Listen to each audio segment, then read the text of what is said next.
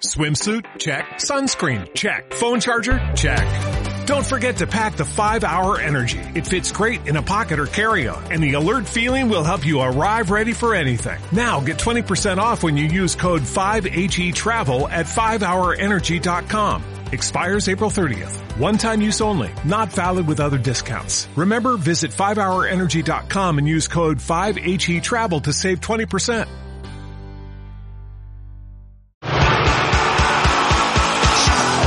Llega el turno del fútbol y la política. Sí, sí, tal como suena. Y siempre le contamos a nuestra audiencia, a esta que, aparece de nuevo aquí en la pizarra, a los que se acercan por primera vez a través de la última hora en España o alguien que prende la radio en la Argentina en AM750 o en el Ecuador en Radio Pichincho Universal, este espacio de fútbol y política tiene un objetivo que es demostrar y desmontar un mito. El fútbol y la política están interrelacionados y lo hemos demostrado semana a semana. Hemos repasado a Sócrates, Cruyff, Pelé, Pep Guardiola, Cantona, René Guita, Chilaver, un sinfín de nombres.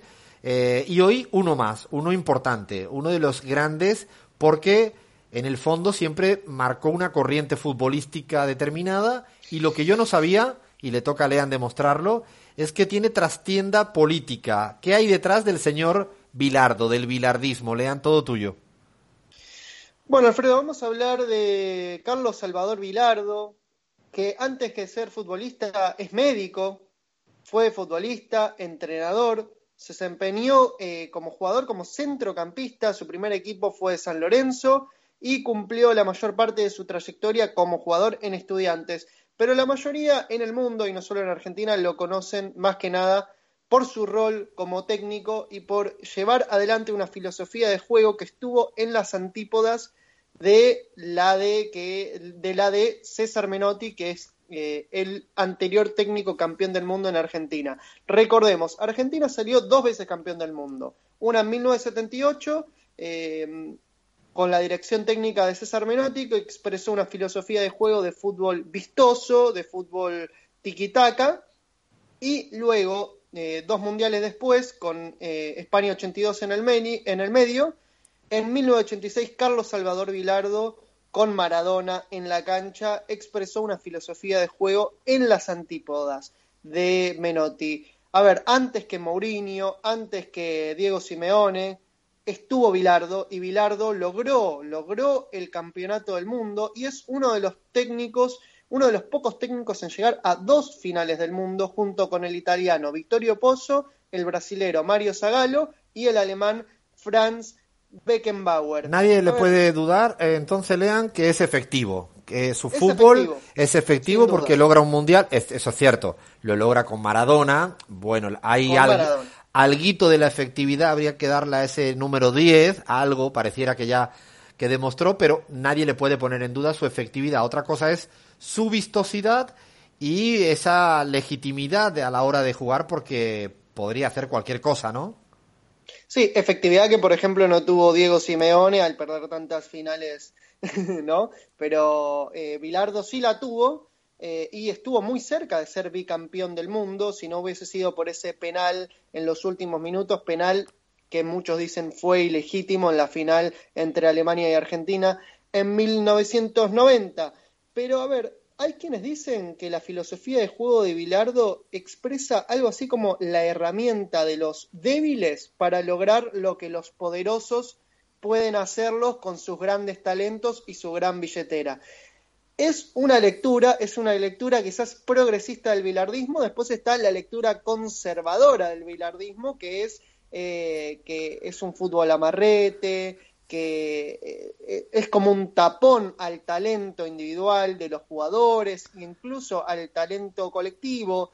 Eh, es una discusión que aún no está saldada. Está la izquierda bilardista y la derecha bilardista. Está bueno, Lean, porque nunca había escuchado ese argumento de la visión más progresista, izquierdista, interpretando de los débiles frente a los fuertes, pero es que no casi no me lo compro, a pesar de que es buen argumento, porque conozco entrenadores, desde Bielsa, hasta Paco Gémez en España, que son entrenadores que no han estado en equipos de alto nivel y han defendido el fútbol vistoso, elegante, de tocar, de compartir, incluso limpio. y honesto. Con lo cual, bueno, bueno, yo sé que hay mucha gente de esa corriente, incluso amigos y amigas, pero como, como que no todavía.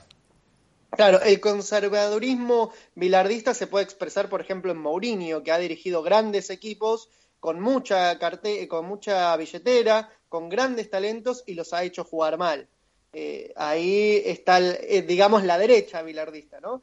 Eh, pero bueno, vamos ahora a la relación que tuvo Carlos Vilardo con la política en su país, que la verdad que fue muy, pero muy estrecha. Vilardo fue elegido técnico de la selección argentina tras salir campeón con Estudiantes de La Plata, ganó el campeonato metropolitana con un, con un gran equipo, fue elegido por eh, Julio Grondona en dictadura y finalmente en democracia salió campeón. Eh, algo distinto a lo, que, a lo que pasó con Menotti, que fue elegido en democracia y salió campeón en dictadura. Ya desde un principio tuvo una relación un poco tirante con el gobierno de Alfonsín. Alfredo, ¿por qué? Porque el secretario de Deportes del gobierno de Alfonsín, Rodolfo Reilly, no le gustaba nada, pero nada, cómo jugaba la selección de Bilardo y quería destituirlo. ¿Por qué? Porque en 1984, 1985, eh, eh, la Argentina estaba cosechando muy malos resultados y estuvo muy cerca de quedar afuera del Mundial de México 86. De, de hecho, se, se, clasificó en el último partido gracias a un gol del actual técnico Ricardo Gareca y logró ahí nomás y raspando el paso a México 86. Los medios en Argentina hablaban de un intento de golpe de Estado de parte del gobierno de Alfonsín a mm, Bilardo y hubo periodistas como Víctor Hugo Morales, como Adrián Paenza, como Fernando Miembro que salieron a defenderlo a Carlos Vilardo ante el ataque de este secretario de Deportes. Y fue Menotti, fue Menotti quien ahí se metió en la discusión y dijo que O'Reilly tenía derecho a opinar sobre esto. Y Bilardo, desde una columna en el diario La Nación, a ver, en este contexto es muy interesante porque Menotti escribía desde el diario Clarín y Bilardo le respondía desde el diario La Nación. Está bueno ese dato. sí, sí, sí. Y eh, Bilardo salió a responderle y le dijo, se olvidó que dos meses antes del Mundial 78 salió un decreto de los militares que prohibía hablar mal de la selección y del técnico. ¿Cómo es? Cuando él está dentro no se puede hablar y cuando está afuera sí, y ahí empezó la guerra entre Bilardo y Menotti, que hasta el día de hoy no se salda, hasta el día de hoy no se salda. Lo cierto es que es muy interesante esta guerra que no solamente es ideológica, futbolística, sino llegó al plano personal.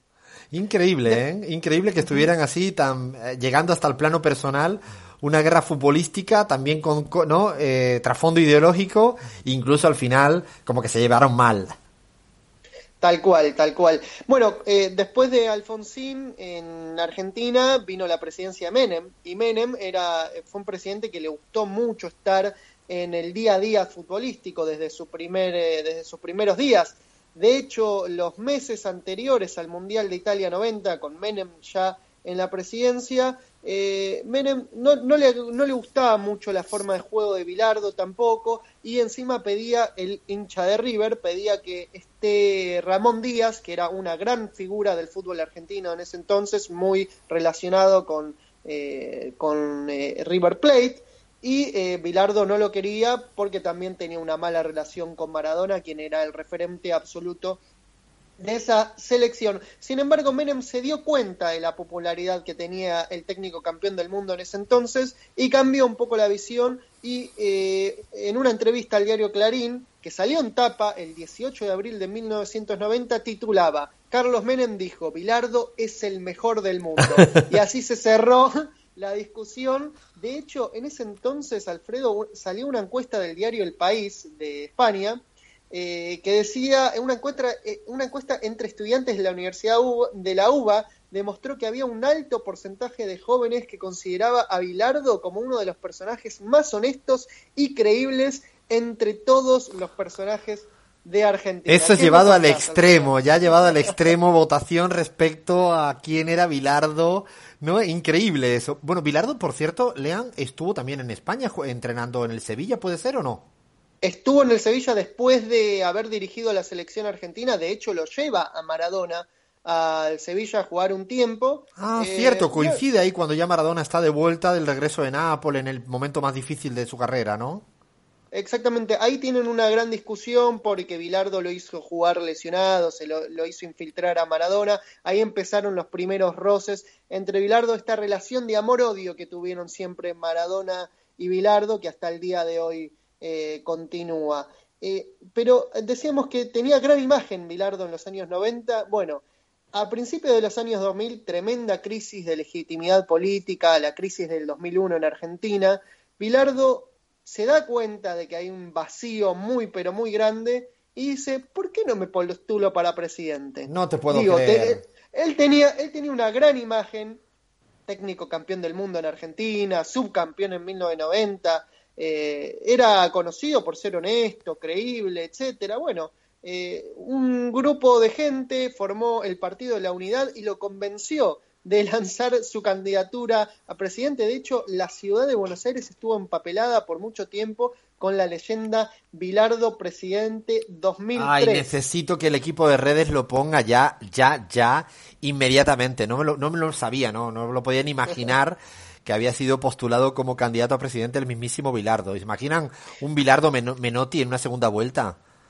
Bueno, sería genial, ¿no? Pero fue en, eh, en, ese contexto también que Menotti salió a hablar sobre esto y dijo, la política es generosa si lo saca Bilardo del fútbol. El tiempo pone a cada uno donde corresponde. Y le respondió Bilardo con esta simple frase, hace más de 20 años que Menotti vive hablando de mí. Así que la guerra estaba a flor de piel en ese entonces. Finalmente Bilardo desistió de la candidatura. Su entorno le dijo, Carlos, estás loco, la política es para política, es para políticos. Eh, todos esos consejos se los guardó y dijo, bueno, mejor bajo mi candidatura. Si hubiesen imaginado qué hubiese pasado si Bilardo llegaba como candidato a presidente en 2003 y, por ejemplo, se tenía que enfrentar a Néstor Kirchner en el Imagínense, imagínense un Néstor Kirchner contra Bilardo. Madre mía de mi vida.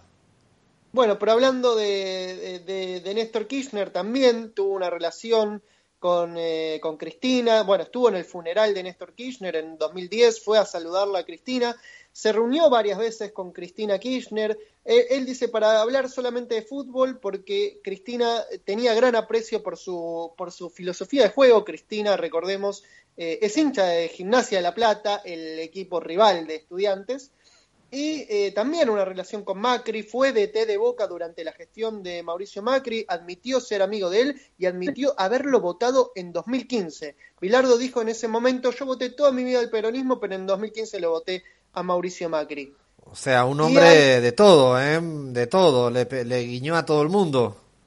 Y le guiñó a todo el mundo, incluso fue técnico en, la, en Libia, dirigió la selección de fútbol de Libia durante la gestión de Gaddafi y afirma haber entablado una relación de amistad con Gaddafi, lo defendió en, eh, en, su momento, dijo que no era un dictador, que era un líder popular y que le dolió profundamente la muerte y el asesinato de Gaddafi. Bueno, ya, yo, me, yo me quedo así como así, eh, mi cara ahora mismo es de sorpresa absoluta. Me quedo con esas dos cosas de intentar ser presidente, que ya lo dice todo, en un momento de su vida, y lo otro es que al final acaba de alguna manera defendiendo a Gaddafi. Ya creo que más politizado, el, me ha caído un poco mejor. A medida que ibas contando la historia, me he hecho menos antibilardista de lo que creía que era porque lo tenía más en el, en el mundo del fútbol estrictamente o en el mundo de la pelota.